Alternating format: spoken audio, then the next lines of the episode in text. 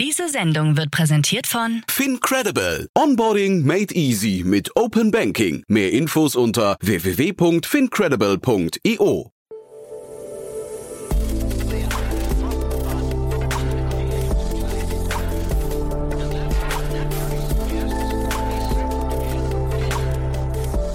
Startup Insider Daily. Herzlich willkommen zurück zu Startup Insider Daily. Mein Name ist Jan Thomas und wie vorhin angekündigt, Christopher Oster ist bei uns zu Gast, der CEO und Co-Founder von Clark, dem jüngsten Unicorn aus Deutschland, aus Frankfurt, ein Insurtech-Unternehmen, das gerade durch eine erweiterte Finanzierungsrunde durch die Allianz X den Unicorn-Status erreicht hat und außerdem die Übernahme der Finanzen Group bekannt gegeben hat. Also sehr, sehr viel Stoff, über den wir sprechen konnten. Und wir haben deswegen ein bisschen ausführlicher gesprochen. Ich hoffe, das ist in eurem Sinne. Denkt doch mal drüber nach, vielleicht wen das noch interessieren könnte, an wen ihr vielleicht diesen Podcast nochmal weiterempfehlen könntet oder teilt einfach mal diese Folge auf LinkedIn oder Instagram oder dem sozialen Netzwerk eurer Wahl. Wir freuen uns auf jeden Fall über jeden neuen Hörer oder jede neue Hörerin. Von daher dafür vielen Dank an euch. Und ansonsten hoffe ich, ihr nehmt viel mit aus der Folge. Kurz noch der Hinweis auf nachher. Um 16 Uhr bei uns zu Gast Sebastian Blum, der Co-Founder und Partner von Greenfield One. Das ist ein neuer Kryptofonds aus Deutschland, beziehungsweise es ist schon der dritte Fonds, den sie auflegen, aber der wurde jetzt gerade geschlossen mit 135 Millionen, investiert ausschließlich in Kryptounternehmen und Kryptotokens und Kryptocoins. Und dementsprechend steckt natürlich Sebastian total tief drin in der ganzen Thematik. War ein super interessantes Gespräch. Wenn euch der Bereich Krypto oder NFTs interessiert, auf jeden Fall nachher reinschalten. Das Gespräch dann um 16 Uhr. So, damit genug der Vorrede. Kurz noch die Verbraucherhinweise und dann Christopher Oster, der CEO und Co-Founder von Clark. Werbung. Hi, hier ist Nina aus dem Content-Team von Startup Insider. Vielleicht hast du es ja schon gehört, wir haben endlich neben unserem Hauptkanal Startup Insider nun auch separate Kanäle für unsere verschiedenen Formate eingerichtet. Wenn du zum Beispiel nur unser tägliches Nachrichtenupdate Startup News hören möchtest, kannst du ab jetzt ausschließlich den Startup News Kanal abonnieren. Gleiches gilt für Investments und Exits, Startup Spotlight und alle anderen Formate, die zukünftig kommen werden. Die volle Ladung Startup Insider, also alle Formate, gibt es natürlich weiterhin hier auf dem Hauptkanal. Also, um die einzelnen Kanäle zu abonnieren, besuche jetzt startupinsider.de/slash insider. Wir sehen uns auf deinem Lieblingskanal. Startup Insider Daily. Interview. Ja, ich freue mich. Wir gehen ins wunderschöne Hofheim und ich bin verbunden mit Christopher Oster, dem CEO und Co-Founder von Clark. Hallo Christopher. Hallo, grüß dich. Ja, freut mich sehr, dass wir sprechen. Wir kommen beide aus Hofheim, deswegen äh, bin ich fast neidisch, dass du da sein darfst, aber Berlin ist ja auch schön. Ähm, wir sprechen über eine Finanzierung von euch und eine Übernahme und äh, ich habe die Pressemeldung dazu gelesen und bin nicht ganz schlau draus geworden. Jetzt musst du mich mal ein bisschen durchführen. Okay, alles klar. Ähm, wo fange ich am besten an? Also Clark Online-Versicherungsmakler, digitaler Versicherungsmanager. Das heißt, wir kümmern uns um die Versicherungssituation unserer Kunden. Ähm, und es geht darum, Kunden Peace of Mind zu geben, dass jeder sich mit seiner Versicherungssituation wohlfühlt und weiß, hey, ich habe alles, was ich brauche und äh, fühle mich gut versichert und äh, sozusagen im, im, Grundsatz kann mir nicht viel passieren, weil alles, was wir, mir im Leben wichtig ist, ist abgedeckt. So, äh, Versicherungsmanager ist jetzt natürlich ein Begriff, den, den äh, googelt man nicht. Ne? Also man muss dafür erstmal Awareness schaffen, man muss erstmal praktisch äh, erklären, warum das denn hilfreich ist und warum man praktisch da, ähm, da einen Mehrwert bietet. Und ähm, wir haben jetzt eine, eine, Transaktion gemacht, eine Übernahme gemacht äh, der, der Finanzengruppe. Ähm, und was die Finanzengruppe macht, und das äh, super spannend, das ist im Prinzip eine Anlaufstelle für die verschiedensten Informationen über Versicherungen und Finanzprodukte. Das heißt, man kann, wenn man irgendwie interessiert ist an Versicherungsprodukten, 12.000 angeschlossene Vermittlerseiten, Partnerseiten, wo man praktisch über Versicherungsprodukte sich informieren kann. Äh, und daraus entstehen natürlich auch äh, Kundenkontaktmöglichkeiten. Und ähm, diese Kontaktmöglichkeiten ähm, nutzt die Finanzengruppe gerade, ähm, zum Teil, weil sie selber Versicherungsprodukte vermittelt, zum Teil, weil sie den richtigen Ansprechpartner am Markt findet. Und äh, der Zusammenschluss ist natürlich eine, eine, wahnsinnig gute Synergie, weil wir haben auf der einen Seite den Versicherungsmanager, wir sind ein super Ansprechpartner für unsere Kunden und Finanzen hat natürlich in ihrem ähm, Bestand und in dem Netzwerk da draußen unheimlich viele Kunden, für die wir der perfekte langfristige Ansprechpartner sind. Und so wollen wir eben schauen, okay, gibt es da nicht äh, sozusagen Synergien daraus, dass wir die gesamte Wertschöpfungskette jetzt aus einer Hand anbieten können. Hm. Die Finanzengroup ist ziemlich groß. Ne? Ich habe mir deren Webseite ein bisschen angeguckt. Ähm, die Menge an Leads, die die generieren, die ist also das ist unglaublich, oder? Ja, und äh, also das äh, ist auch in dem Bereich der größte in Europa. und ähm, für uns damit auch ein super Startschuss für die Internationalisierung. Also unser Ziel ist, der größte äh, Makler in Europa zu werden. Und aktuell sind wir halt nur in Deutschland und Österreich, sind beides riesig, also insbesondere Deutschland ein riesiger Markt. Aha. Das heißt, äh, ähm, da kann man, man könnte tatsächlich den größten Makler in Europa allein in Deutschland aufbauen. Ich glaube, das wäre möglich. Allerdings ähm, stellen wir natürlich damit uns nochmal ein bisschen breiter auf und haben praktisch äh, jetzt in Summe sechs Länder, äh, die zu unserem Unternehmen gehören, in die wir investieren können, wo wir wachsen können. Das gibt natürlich unglaubliche Chancen und Flexibilität. Und das war auch ein ganz, ganz wichtiges Argument, wir haben das in, in, Österreich gemerkt, als wir in Österreich gestartet sind, das dauert schon ein bisschen, bis man mal die Kontakte mit den Versicherern aufgebaut hat, bis man das Produkt adaptiert hat für den Markt. Das ist alles ein bisschen anders. Also die Versicherungsprodukte sind anders geschnitten. Das heißt, was wir als Haftpflicht- und Hausratversicherung kennen, kennen die nur als Haushaltsversicherung, gibt es in der Kombination. Das Produkt muss angepasst werden, man braucht die Lizenz und so weiter. Und das haben die, also hat die Finanzengruppe natürlich schon in ihren Tochtergesellschaften überall. Das heißt, das ist für uns auch ein wahnsinniger Beschleuniger in der Richtung. Hm. Ja, das klingt fast so, als bereitet ihr euch auf exponentielles Wachstum vor, ne? Weil also man sieht jetzt in, der, in eurer Pressemeldung stand, ihr wächst sowieso schon sehr schnell, habt 54.000 Kunden. Das ist ja schon mal irre, aber das klingt jetzt so, als könnte da nochmal ein richtiger Boost kommen, ne? Absolut, ähm, absolut. Und genau, du hast eben gemeint, bereiten uns vor. Ich würde sagen, ja, ja, das äh, eigentlich sind wir schon mittendrin. Aha. Und ähm, ähm, genau, das ist mit Sicherheit ein, ähm, ja, wie soll man sagen, ein ähm, eine super Gelegenheit, das auch so fortzusetzen. Ja, und ähm, das wird natürlich immer schwieriger, das exponentielle Wachstum auf, aufrechtzuerhalten, aber damit haben wir natürlich eine super Chance.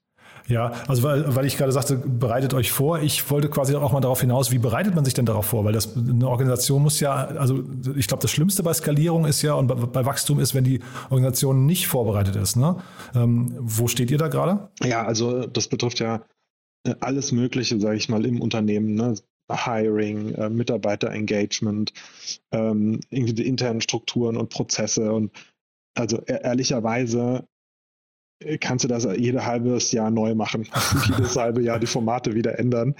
Ähm, was, was wir schon an, an unterschiedlichen Kommunikationsformaten gemacht haben, äh, ist, ist wirklich unglaublich. Und einfach so als Beispiel, wir haben irgendwie ganz am Anfang in den ersten ähm, sechs bis zwölf Monaten gab es bei uns einen, einen Daily Checkout, wo irgendwie jeden Abend um 7 Uhr kam das wirklich das gesamte Unternehmen um 7 Uhr zusammen. Wir haben uns alle in einen Kreis gestellt und kurz ausgetauscht, äh, was lief denn heute so, wo drückt Aha. der Schuh, wo kann man helfen.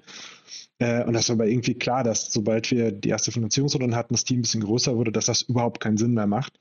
Dann haben wir auf, äh, dann haben wir natürlich irgendwann All-Hands-Meetings eingeführt, dann haben wir irgendwann gesagt, wir machen einen Montagmorgen Check-in mit der gesamten Company und einen Freitag Check-out mit der gesamten Company, wo man so ein bisschen die Erfolge der Woche berichtet. Haben wir auch wieder abgeschafft. Jetzt gibt es ein neues Format, wo man alle zwei Wochen so ein kleines All-Hands hat. Und das ist einfach unfassbar schwierig, weil also auf der einen Seite Mitarbeiter, die sind schon fünf, sechs, sieben, fünf, sechs Jahre dabei äh, und auf der anderen Seite und die die gesamte Historie kennen, äh, die nicht zu langweilen und auf der anderen Seite aber den äh, neuen Mitarbeitern, die gerade erst dazugestoßen sind in ein Unternehmen mit äh, über 300 Mitarbeitern und äh, praktisch einer wahnsinnigen Geschwindigkeit, die alle up to speed zu kriegen, dass sie auch verstehen, was gerade passiert, äh, das ist gar nicht so leicht dafür, sozusagen das richtige Format zu haben. Deswegen iterieren wir da zum Beispiel die ganze Zeit und das ist aber jetzt nur ein Teil. Du hast ja gefragt, wie bereitet man sich auf mhm. exponentielles Wachstum vor oder wie, was kann man da für, für Maßnahmen treffen. Ich glaube, am Ende muss man einfach immer flexibel bleiben, weil ähm, es ändert sich halt wirklich, wirklich permanent. Jetzt kommt noch mehr Komplexität dazu mit äh, anderen Ländern. Bisher war es für uns komfortabel. Wir haben mit, äh, mit Englisch und Deutsch eigentlich die gesamte Gruppe erreicht, wenn wir auch kommuniziert haben zum Beispiel. Äh, zukünftig ist das vielleicht nicht mehr so. Vielleicht spricht nicht jeder in Frankreich äh, Englisch und dann müssen sich überlegen, wie, wie kann ich auch die Mitarbeiter erreichen mit unseren, mit unseren äh, gesamthaften Themen. Mhm. Und äh, von, euren, von eurem Team her, von eurem, äh, ich weiß nicht, C-Level-Team oder, oder Management-Team, äh, muss man sich da irgendwie, also wächst das mit oder muss man da auch nochmal, gibt es da vielleicht auch bestimmte, weiß nicht, äh, Challenges, die man oder, oder auch Lücken, die man füllen muss? Weil ich kann mir ja vorstellen, 300 Leute, das klingt ja jetzt schon enorm ähm, in, innerhalb von drei Jahren. Jetzt zeitgleich solche Organisationen aufzubauen, bedarf ja vielleicht Skills, die man auch als Gründer gar nicht selbst hat, oder? Mhm, absolut. Ähm, absolut. Und also gibt es mehrere Dimensionen. Zum einen tatsächlich äh, Skills, die man als, als Gründer nicht hat. Ähm, wir hatten ja das Glück, dass wir von Anfang an ein, ein relativ breit aufgestelltes Gründerteam hatten. Ich, äh, ich beschreibe das eigentlich immer ganz gerne mit so einer mit so einer Rockband, ja, und äh, wie, wie stellt man praktisch da das richtige Team zusammen? Und oft ist ja so, dass man mit Freunden oder Bekannten irgendwie was gründen möchte am liebsten und dann stellt man fest, Mist, wir haben ja eigentlich alle das Gleiche gemacht. Wir haben alle BWL studiert, da haben wir uns kennengelernt, sind als Team zusammengewachsen und, ne? Und ah, der eine hat aber im Schwerpunkt Marketing, der andere Finance. Das heißt aber nicht, dass die, die Spezialisten auf den Themen sind. Und ähm, im Prinzip ist dann so, als würde man eine Rockband gründen, die drei Gitarristen hat, weil alle letztlich den gleichen Background haben. Und dann kommt natürlich ein ganz schlimmer Sound raus. Und wir hatten das zum Glück 2015 schon richtig gemacht, dass wir uns überlegt haben, was wollen wir denn in äh, vielen Jahren später für einen Sound produzieren? Wie soll Aha. das sich anhören? Und dann gesagt, okay, wir brauchen halt einen Schlagzeuger, wir brauchen einen Sänger, wir brauchen einen, äh, einen Gitarrist. Ähm, und dann praktisch genau so das Team eigentlich zusammengebaut für genau das, äh, das Thema. Und davon profitieren wir jetzt, dass wir eigentlich damals schon die, die Spezialisten an Bord geholt haben. Hat damals äh, Finlieb eine Rolle dabei gespielt? Weil ähm, die, die war ja zumindest früher, also wenn ich es richtig verstehe, seid ihr, ich weiß nicht, auch aus Finlieb hervorgegangen, aber zumindest mit deren Hilfe äh, entstanden, glaube ich. Ne? Ähm, die waren ja früher so ein Company-Builder, richtig? Mittlerweile machen sie das nicht mehr, aber war, war das damals deren Part bei euch? Genau, also hervorgegangen würde ich tatsächlich gar nicht sagen, dass, äh, das, das kann man so nicht sagen, mhm. sondern äh, aber Finley war doch von Tag eins an der, der Unterstützer. Also sozusagen, das heißt, der, das erste Kapital kam von Finlieb, unfassbar viel mit äh, Infrastruktur geholfen. Am Anfang haben wir auch ähm, die ersten, sozusagen das erste Team, das wir sofort loslegen könnten, kam tatsächlich auch von, von Finlieb und dann haben wir auch beim Hiring geholfen. Das heißt, Finlieb war von Tag eins an ähm, praktisch sehr, sehr stark in einer äh, unterstützenden Rolle bei uns. Wie gesagt, mit allem, mit Ressourcen, mit Kapital, äh, mit im Prinzip allem, was wir gebraucht haben. Ähm, aber nicht der, der, die, treibende, die treibende Kraft sozusagen hinter dem Projekt. Das, das kann man nicht sagen. Mhm. Und jetzt habt ihr ja gerade eine Pressemeldung rausgegeben zu dieser Übernahme, aber da, da war auch verklausuliert eine Finanzierung mit drin. Und äh, die wiederum hat, wenn ich es richtig verstanden habe, das muss mir jetzt nochmal erklären, ähm, beinhaltet irgendwie diesen, diesen Terminus Unicorn, äh, der da gefallen ist. Darf man euch gratulieren zum Unicorn-Status? Ja, Wahnsinn. Ähm, und genau wie, danke, danke. Äh, das, äh, das zweite aus Hofheim. Ja, ähm, irre.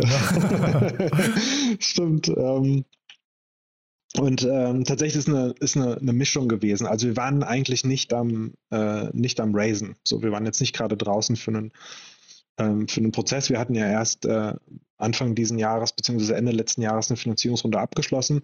Das heißt, wir haben jetzt eigentlich gar keine richtige Finanzierungsrunde gemacht. Äh, allerdings äh, hatten wir mit dem, mit dem Verkäufer der Allianz X einen, einen Mixed Deal vereinbart. Das heißt, wir haben gesagt, wir zahlen einen Teil vom Kaufpreis in Cash und einen Teil in Shares. Und äh, natürlich haben wir den, den Cash-Teil dann äh, finanziert extra. Das heißt, haben wir nicht aus den Mitteln der letzten Runde genommen, sondern ähm, praktisch neu finanziert. Ähm, und dann, sage ich mal, sind wir noch ein bisschen über den, den Cash-Betrag, den wir als Kaufpreis äh, gezahlt haben, hinausgegangen. Deswegen ist es dann eben doch eine kleine Finanzierungsrunde äh, geworden. Allerdings war das jetzt am Anfang nicht die Intention. Also wir waren nicht offiziell raus beim Raisen, sondern haben eher gemerkt, okay, es ist eine gute Transaktion. Wir haben viele ähm, viel Interesse gehabt und haben dann eben ein, zwei Partner, mit denen wir auch gerne zusammenarbeiten wollten, damit an Bord genommen. Naja, aber das kosmetische Ergebnis oder das, der, der Orden im Reverse jetzt mit dem Unicorn ist ja erstmal toll. Ne? Also von daher äh, finde ich das einen sehr, sehr smarten Move. Sag mal, auf dem ganzen Weg jetzt, äh, wenn man sich das mal anguckt, ich habe mir euren Cap-Table mal aufgemacht, äh, an welcher Stelle hast denn du das Gefühl gehabt oder die Gewissheit äh, euch beschlichen, das wird richtig funktionieren und wird richtig groß? Also ohne dass es doof rüberkommen soll, es, es war schon ein bisschen am Anfang die Kalkulation, ähm, als wir gestartet sind, dass wir was machen wollen, was eine Chance hat, richtig groß zu werden. Also nee, nicht, nicht anmaßend sein, also nicht im Sinne von, das wird auf jeden Fall richtig groß und äh, ist, ein, ist ein No-Brainer oder das Ding landen wir schon. Ähm, aber es war schon mein Ziel, was aufzubauen, was die Chance hat, richtig, richtig groß zu werden. Und ich glaube, ähm, also ich sagen will, ich war jetzt am Anfang von Clark nicht in dem Mindset, dass ich irgendwas bauen wollte, was in der Nische super erfolgreich wird und super schnell profitabel zum Beispiel und ähm, sozusagen mit einem, mit einem kleinen Team praktisch äh, auch was Tolles leistet, aber eben in einer kleinen Nische, sondern ich wollte schon was bauen, was, wie gesagt, richtig groß werden kann.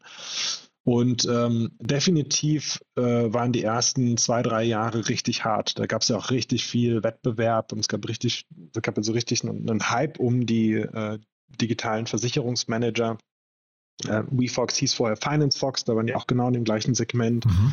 es gab noch Knip und GetSafe und es gab tatsächlich noch zehn andere in dem Bereich. Das heißt, da war richtig, richtig Konkurrenz. Das hat man auf der Kundenseite gar nicht so richtig gemerkt, weil alle noch relativ klein waren, aber auf der Kapitalseite hat man das eben gemerkt. Das heißt, äh, da war eigentlich in den ersten zwei, drei Jahren war es äh, relativ oft so, dass wenn ich mit VCs gesprochen habe, gab es entweder die Antwort, äh, tolles Modell und deswegen haben wir schon investiert oder nicht so tolles Modell und ähm, sozusagen deins ist jetzt auch nicht so viel anders. Ich hatte natürlich eine ganz andere Meinung, ich fand meins komplett anders. Ähm, aber es war gar nicht so leicht, da zu überzeugen. Das heißt, wir hatten zwei, drei echt, echt äh, Jahre, wo es sehr anstrengend war, wo wir wirklich das Produkt auch richtig hinbekommen mussten. Und ähm, jetzt so die letzten zwei, drei Jahre äh, läuft also ist der Product Market Fit da und, ähm, und wir, wir, merken praktisch, es, es, funktioniert jetzt viel besser. Das Modell ist viel besser angekommen jetzt.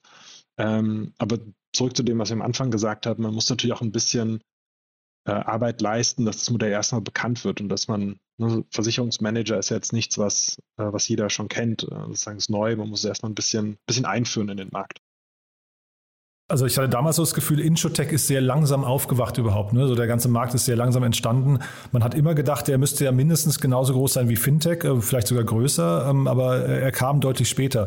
War das damals äh, wegen der Regularien und stimmt es überhaupt, diese, diese Perspektive, dass er ähnlich groß oder größer sein kann oder wie würdest du die verorten? Äh, also ist definitiv so, egal wer, wer zuhört und denkt praktisch erst in einem äh, Markt, wo es eher ein Marathon ist als ein Sprint, äh, soll sich mal in SureTech anschauen. Es ist richtig, richtig zäh.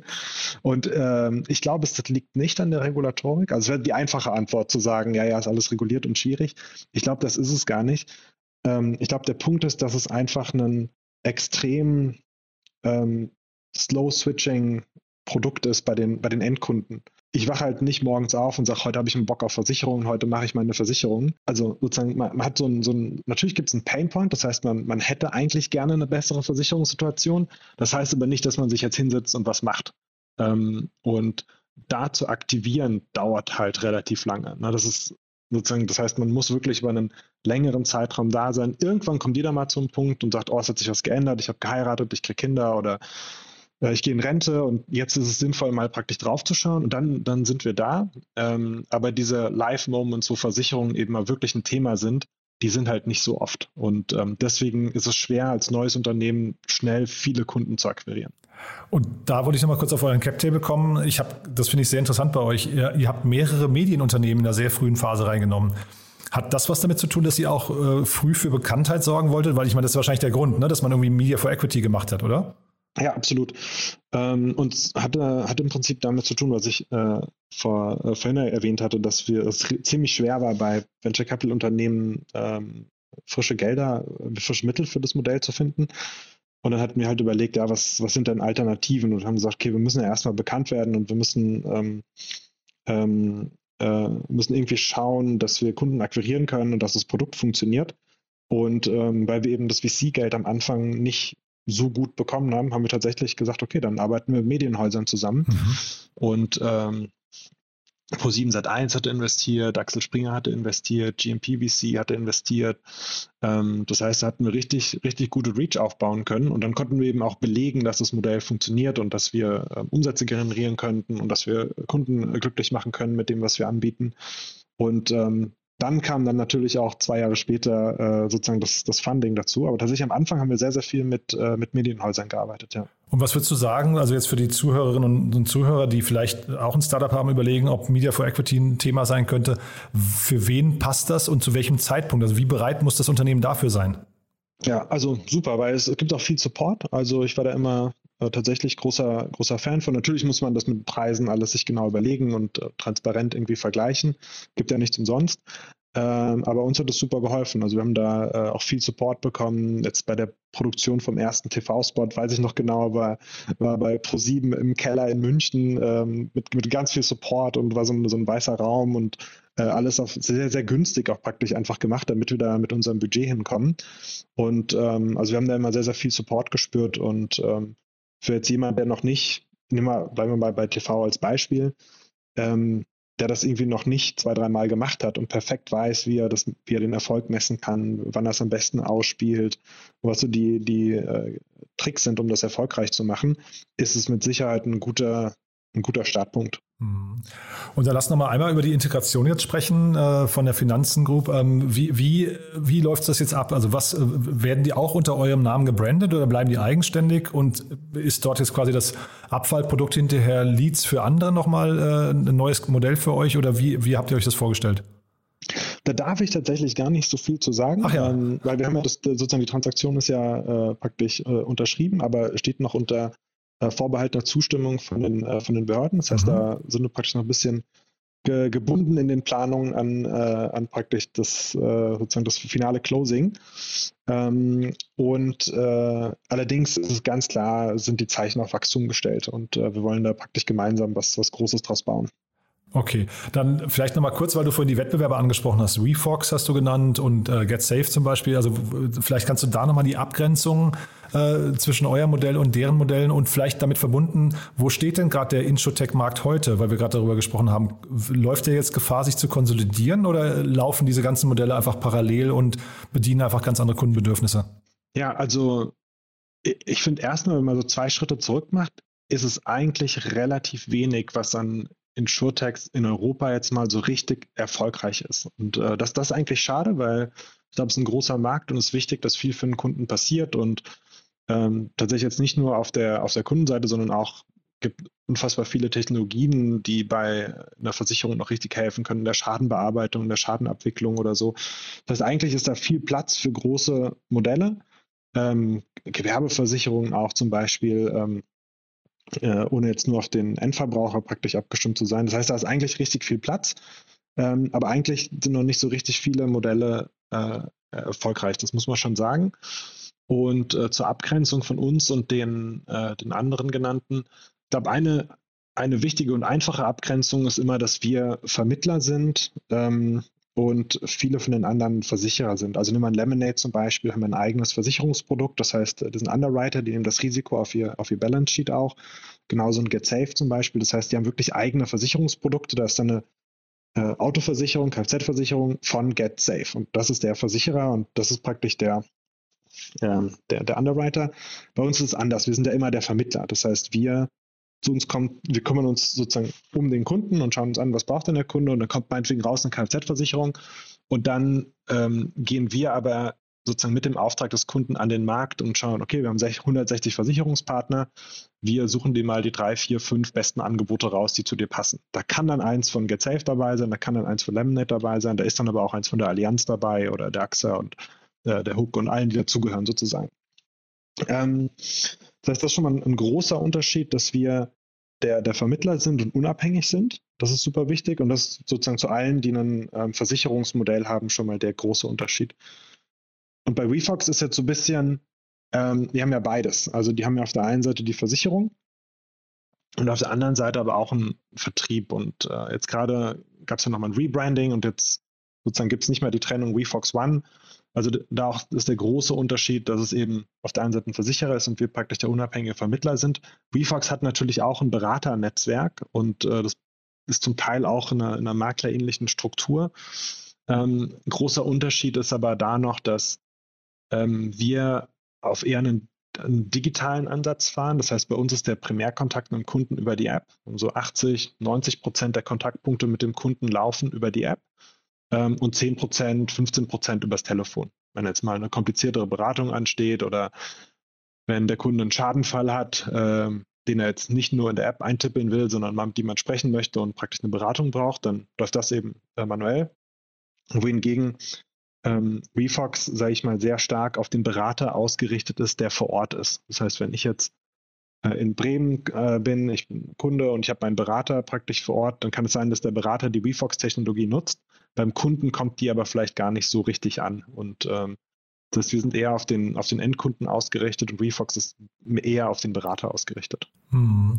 Und wenn du hast jetzt vorhin gesagt, ihr geht in andere Länder jetzt, ne? Ähm, aber zeitgleich, was du gerade erzählst, klingt ja so ein bisschen auch vielleicht nach Check24. Ne? Also wenn man jetzt so die, diese ganzen Vergleichs, ähm, du hast es im Kundenauftrag genannt, aber wenn man jetzt über Vergleiche nachdenkt, und die wiederum haben sich ja total weiterentwickelt, weg von, ich weiß gar nicht, was am Anfang war, Finanzprodukte, Kreditprodukte vielleicht oder sowas oder Strom und, und, und Gas und sowas sind ja immer weiter äh, aufgefächert. Ist das auch nochmal ein Weg für euch? Weil Clark ist ja ein sehr generischer Begriff. Ihr könntet ja im Prinzip alles machen, ne? Stimmt. Ähm, äh, also genau richtig, wollen wir aber nicht. Also wir wollen, äh, es wird jetzt keine Strom, Energie, Wasser, Gas, sonst was Verträge oder Fitnessstudio, Subscriptions oder DSL-Verträge bei Clark geben.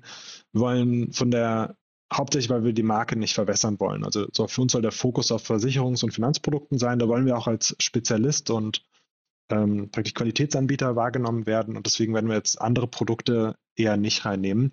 Äh, das ist praktisch ein großer Unterschied in der Wahrnehmung der Marke gegenüber einem, einem Check24, was praktisch viel breiter aufgestellt ist. Und das andere ist, ich glaube halt nicht an diese Liste mit 200 Produkten, aus denen dann der Kunde praktisch aussuchen soll. Ähm, bei uns ist eben alles kuratiert. Das heißt, wir versuchen die Lebenssituation vom Kunden zu verstehen und dann, okay, auf Basis von allem, was wir jetzt über dich wissen, ähm, ist hier eigentlich eine, eine, sehr starke Vorselektion. Hier sind drei Tarife, die haben wir für dich rausgesucht. Einer ist ein bisschen günstiger, einer ist ein bisschen teurer, hat dafür ein bisschen mehr Leistung in den Bereichen. Ähm, und wir glauben, mit all diesen dreien machst du eigentlich nichts falsch. Sag du jetzt, ob du ein bisschen günstiger oder ein bisschen qualitativ, ein bisschen sozusagen ähm, höher von Deckungssummen versichert sein möchtest. Und sozusagen ist eine starke Vorauswahl. Ähm, plus ist natürlich viel, viel mehr noch außenrum. Das heißt, unsere Journey beginnt eigentlich damit, äh, rauszufinden, was brauchst du denn eigentlich? Ähm, wohingegen bei Check24 weiß ich ja schon, was ich will. Also ich habe ein Auto gekauft, mhm. ich brauche eine Kfz. Ähm, und bei uns ist eher so, okay, ich bin jetzt im Studium fertig und äh, will praktisch jetzt erstmal verstehen, was brauche ich denn überhaupt an Versicherungen. Und dann gibt es erstmal so eine Analyse und ein Profil, was du denn an, an, an Themen überhaupt abdecken solltest. Wobei in diesem Profil und dieser Analyse, da stecken natürlich nochmal gewisse Potenziale, ne, die ihr wahrscheinlich früher oder später, weiß nicht, ob aus eigenem Antrieb oder vielleicht auch aus Investoren-Story heraus, vielleicht dann doch euch nochmal anguckt. Ne? Also jetzt das Studentenbeispiel, was du gerade hast, dann wisst ihr vielleicht, der braucht demnächst auch eine neue Wohnung, braucht da vielleicht dafür vielleicht einen Kredit ähm, in Höhe von, ich weiß nicht, 10.000, 20.000 Euro, um die einzurichten. Das könnt ihr ja antizipieren, ne? Ähm, stimmt. Äh, also stimmt, wir haben da tatsächlich interessante Informationen, haben aber jetzt keinen Plan darüber hinaus noch mehr zu machen, was über Versicherungs- und Finanzprodukte hinausgeht. Finanzprodukte, damit meine ich, ähm, wenn wir jetzt eben wissen, okay, hier steht bald eine Immobilienfinanzierung an, da haben wir tatsächlich auch eine Vermittlerlizenz für und äh, die eine oder andere Immobilienfinanzierung haben wir auch schon mal mitvermittelt.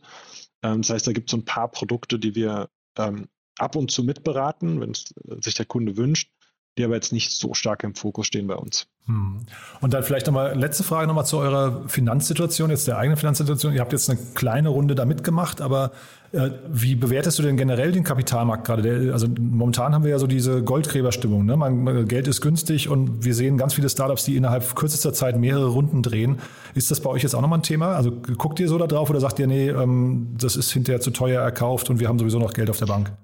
Ähm, wir sind tatsächlich gerade in der, in der Planung, was wir nächstes Jahr genau machen wollen. Also ähm, kann, kann durchaus sein, dass wir, also erstmal haben wir natürlich ähm, viel zu tun mit äh, der, der, Integration ähm, vom, vom Modell und äh, praktisch auch äh, die gesamte Mitarbeiterbasis, die ganze Mannschaft auf ein gemeinsames Ziel einzuschwören und praktisch wirklich zusammenzuwachsen. Das heißt, das ist jetzt so erstmal der unmittelbare Fokus. Und ich glaube, wenn das einmal, einmal geschafft ist, dann müssen wir wieder den, den, den Kopf rausstrecken und überlegen, was wir als nächstes machen. Ähm, und es kann schon sein, dass da nächstes Jahr, also wirklich im Laufe des nächsten Jahres was ansteht. Ähm, wie wir das genau machen wollen, wissen wir aber noch nicht. Mhm. Wie seid ihr denn eigentlich an Tencent gekommen? Das ist ja auch ein, ein krasser Investor. Äh, das ist ein super Partner. Ähm, also wirklich, äh, wirklich das auch beeindruckend, was, äh, was das Unternehmen, also unfassbar beeindruckend, was das Unternehmen in, in China aufgebaut hat. Mhm. Ähm, was ja auch, auch weit über die, die App hinausgeht und in sozusagen ganz viele verschiedene Produktkategorien reingeht, auch ins Versicherungsbusiness zum Beispiel. Äh, von daher lernen wir da unheimlich viel und äh, ist praktisch der Kontakt ist über unser Netzwerk entstanden und auch über die äh, Investoren, die wir schon an Bord haben. Und der war echt eine, eine super Entscheidung. Ähm, du, dann sag noch mal ganz kurz zum Schluss, du hast mir erzählt, ihr sucht Mitarbeiter. Ähm, vielleicht magst du da noch mal einen Satz zu sagen und vielleicht damit verbunden auch nochmal, du hast ja von euren äh, All-Hand-Meetings erzählt, die sich auch verändert haben im Laufe der Zeit. Vielleicht magst du ein, zwei Sätze zur Teamkultur noch erzählen. Ja, äh, also für uns natürlich super wichtig und wir haben natürlich Mitarbeiter aus den verschiedensten Bereichen. Das ist wirklich unfassbar divers bei uns, nicht nur äh, über Nationalitäten hinweg. Ne? Also man auch schon vor der Transaktion hatten wir Mitarbeiter aus, ich glaube, 40 verschiedenen Ländern. Das heißt, äh, obwohl jetzt der, der, der Markt, sage ich mal, für uns bisher Deutschland und Österreich war, ist eigentlich Unternehmenssprache Englisch und sozusagen Dokumentation sind intern alles auf Englisch. Das heißt, es ist extrem international ausgerichtet, äh, schon vom, vom ersten Tag an gewesen. Ähm, aber auch divers, sage ich mal, weil wir natürlich ganz viele Disziplinen vereinbaren. Also wir haben natürlich äh, ein, ein, riesiges Engineering-Team, was unfassbar äh, gut arbeitet und auch sehr speziell auf verschiedensten äh, Themen unterwegs ist. Wir haben aber auch ein Beraterteam, ähm, was nochmal äh, auch ganz anders funktioniert und äh, Marketing. Das heißt, wir sind eigentlich in allen Bereichen ähm, extrem divers aufgestellt und dadurch kommt natürlich bei uns im Unternehmen sehr, sehr viel zusammen und eine extrem hohe Diversität, das, was immer wieder viel Spaß macht, weil wir Leute mit den unterschiedlichsten Backgrounds da haben und den unterschiedlichsten Ansichten und die die unterschiedlichsten Erfahrungen noch mitbringen. Ähm, das heißt, äh, unheimlich äh, motivierend eigentlich jeden Tag und unheimlich inspirierend jeden Tag äh, da zu interagieren. Und ähm, das soll natürlich so weitergehen. Das heißt, wir, wir, wir wachsen äh, und auch in allen Bereichen. Das heißt, äh, wir suchen natürlich insbesondere Product ähm, und, und Engineering-Talente, aber auch im Marketing-Team verstärken wir uns. Wir verstärken uns im Versicherungsberater-Team. Ähm, das heißt, es gibt eigentlich in allen, allen Bereichen äh, permanent Job-Openings ohne Ende. Startup Insider Daily. One more thing. Präsentiert von OMR Reviews. Finde die richtige Software für dein Business. Christopher, mega spannend, muss ich sagen. Wir haben ja noch eine Kooperation mit OMR Reviews, wo wir unsere Gäste immer noch mal darum bitten, dass sie ihr Lieblingstool oder irgendeinen Geheimtipp, den sie gerne einsetzen, ähm, vorstellen. Und da bin ich gespannt, was du mitgebracht hast. Ja, äh, mein Lieblingstool tatsächlich ist, ist Superset. Ähm, das kennen die wenigsten. Superset ist ein äh, Business Intelligence Layer. Das heißt, es liegt auf der, ähm, auf der Datenbank und äh, ist praktisch live mit dem Data Warehouse verknüpft und aktualisiert sich alle wenigen Sekunden. Und man kann äh, praktisch auch als äh, nicht äh, Data und Business Intelligence Expert in diesem Tool ziemlich leicht ähm, ja, ähm, ja, Grafiken erstellen, Tabellen irgendwie umsortieren, so ein bisschen äh, als würde man sozusagen einen Excel-Layer auf seinem Data Warehouse haben und könnte da Pivot-Tabellen machen und alles Mögliche. Ähm, und das ist für mich eigentlich das erste Tool, was ich morgens aufmache und äh, das letzte, was ich abends schließe. Und in dem ich alle Bereiche der Company eben sehen kann und mir alles anschauen kann und wirklich live verfolgen kann, wie sich sowas entwickelt, wie sich das Unternehmen entwickelt. Ähm, und äh, das, also ohne das Tool wüsste ich nicht, äh, wie ich steuern sollte. Ja? Das heißt, alles, was ich an Informationen und Wissen habe, ziehe ich eigentlich daraus gerade. One More Thing wurde präsentiert von OMR Reviews. Bewerte auch du deine Lieblingssoftware und erhalte einen 15 Euro Amazon-Gutschein unter moin.omr.com/insider. Also mega spannend, was ihr da aufgebaut habt, Christopher. Klingt aber so, als habt ihr wirklich noch Großes vor und da bin ich gespannt, wenn wir das nächste Mal sprechen, wo ihr da steht. Ne? Vielen Dank, Jan, freue ich mich drauf. Werbung. Hi, hier ist Moritz, Marketing und Growth Manager bei Startup Insider. Wenn du über die verschiedensten Themen immer auf dem neuesten Stand sein möchtest, dann empfehle ich dir auf jeden Fall unsere Newsletter auszuprobieren. Von unserem täglichen Morning Briefing Startup Insider Daily zu unseren themenspezifischen Newslettern wie Krypto und Web3, Investments und Exits oder KI Kompakt bist du mit unseren Newslettern immer top informiert. Falls du interessiert bist, kannst du dich jetzt ganz einfach kostenlos anmelden und zwar unter startupinsider.de/slash insider. Startup Insider Daily, der tägliche Nachrichtenpodcast der deutschen Startup-Szene. So, das war's. Das war Christopher Oster, der CEO und Co-Founder von Clark. Ich hoffe, es hat euch Spaß gemacht. Wenn dem so sein sollte, wie gesagt, die Bitte empfehlt das doch weiter. Und ansonsten der Hinweis nochmal, um 16 Uhr geht es hier weiter mit Sebastian Blum, dem Co-Founder und Partner von Greenfield One. Da dreht sich dann, wie gesagt, alles um das Thema Kryptowährungen, Tokens, NFTs und alles, was dazugehört. Wir haben sehr ausführlich gesprochen, ist ein super interessantes Gespräch geworden, kann ich euch nur ans Herz legen. Ich habe auf jeden Fall sehr, sehr viel gelernt. Von daher, ich hoffe, wir hören uns wieder. Wenn nicht, dann spätestens morgen früh mit den Nachrichten. Bis dahin, alles Gute. Ciao, ciao. Diese Sendung wurde präsentiert von Fincredible. Onboarding made easy mit Open Banking. Mehr Infos unter www.fincredible.io.